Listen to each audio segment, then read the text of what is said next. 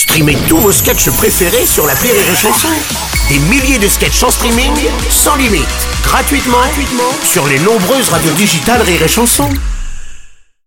Le Journal du Rire, Guillaume Po. Bonsoir et bienvenue dans le Journal du Rire. Aujourd'hui, on parle cinéma. Avec Patrick Timsit et Valérie Bonneton, le duo est à l'affiche de Tomber du camion, une comédie sociale signée Philippe Paul et Villard. Elle met en scène Stan, un vieux marin pêcheur un peu bougon, au caractère bien trempé. Son chalutier tombe en panne, l'homme est alors dans une situation compliquée. Pour tenter de remonter la pente, il va se laisser embarquer dans un petit trafic de produits électroménagers. Mais les choses vont se compliquer lorsqu'un soir il rentre chez lui avec Baman, un petit garçon âgé de 10 ans, un clandestin qu'il a trouvé dans un carton volé. Les potes dans la galère, je les laisse pas tomber. J'ai remonté une combine avec Nicole. T'auras de quoi réparer ton bateau. Ouvrez, c'est la police On va vérifier la cargaison. Tu prends uniquement les cartons où il est écrit produit surtaxé. Ça se vend bien, ça. À l'écran, Patrick Timsit et Valérie Bonneton forment un couple épatant. Lui est sincère, touchant et même méconnaissable dans ce rôle de marin fatigué et usé par la vie. Un rôle, mais aussi une rencontre entre l'acteur et ce personnage.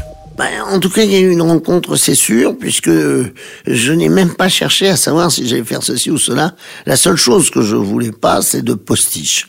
Donc euh, la barbe, elle a poussé, puis on l'a laissé pousser, puis on n'y a pas touché, et j'ai même pas coupé un poil de barbe, j'ai même pas coiffé un poil de barbe. Les cheveux, ils étaient comme ils étaient.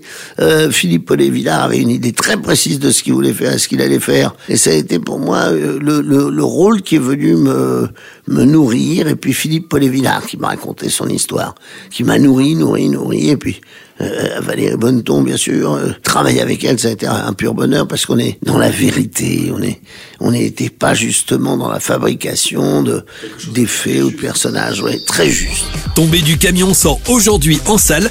Après la scène, Patrick Timsit se consacre aujourd'hui donc au cinéma. En décembre dernier, souvenez-vous, l'artiste décidait de mettre un terme à sa carrière d'humoriste. Il jouait la dernière et l'ultime représentation de son one-man show à Bordeaux.